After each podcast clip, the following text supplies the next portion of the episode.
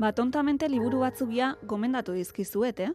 Eta pentsatzen dut honezkero, jabetu zaretela nire gustu ez, eta mesanotxean pilatzen ditudan liburuen estiloaz. Eta bueltan bueltan, zuek ere gomendiorik egin nahi badira zue, ba, zabalik daukazuela irratiko legiotxo hau, WhatsAppez eta sare sozialen bidez besteak beste. Eta hartara, ba, elkarren artean ere, egingo ditugula mesanotxe multzoak.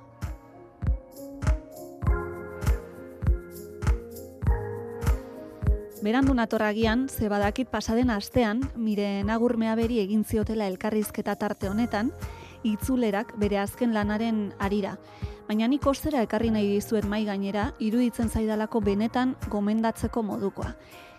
Elkarrizketa asko dituen liburua da, xamurra, eta gaur bizi den pertsonaiaren eskutik, Katalinen eskutik, erakusten du duela laureun urte inguruko Euskal Herriko giroa emagin bat ezagutzen du bertan Katalinek, eta horren bidez bilduko gaitu orduko sineskerietan, mitologian eta herri jakiturian.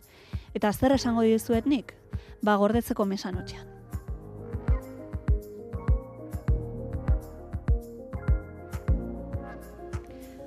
Urrengo proposamena Ernesto Prat urzainkik idatzitako mendeku eskubidea da.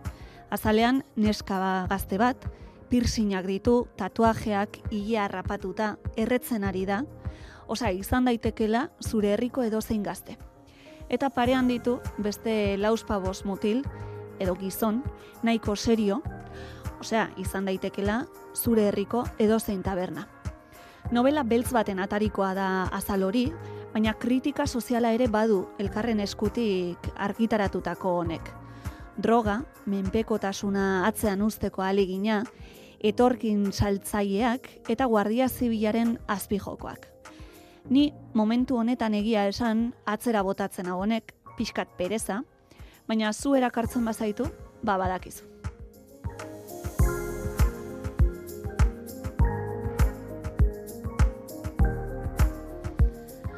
Guazen hirugarrenarekin.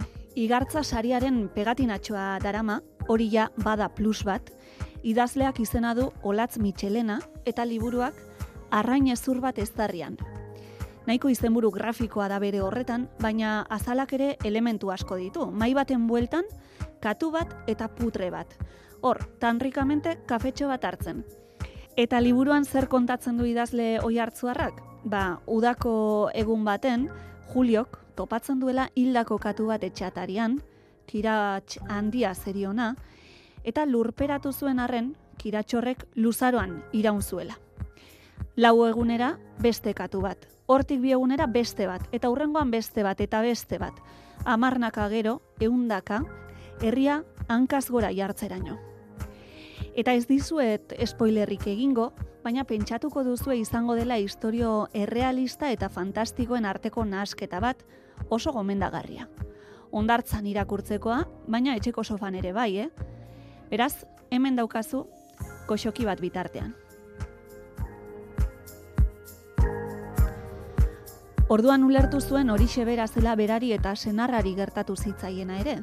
Argitasun itogarria esteetan, goragalea, zulo handi bat biriketan, tristurak janda utxutxean egia.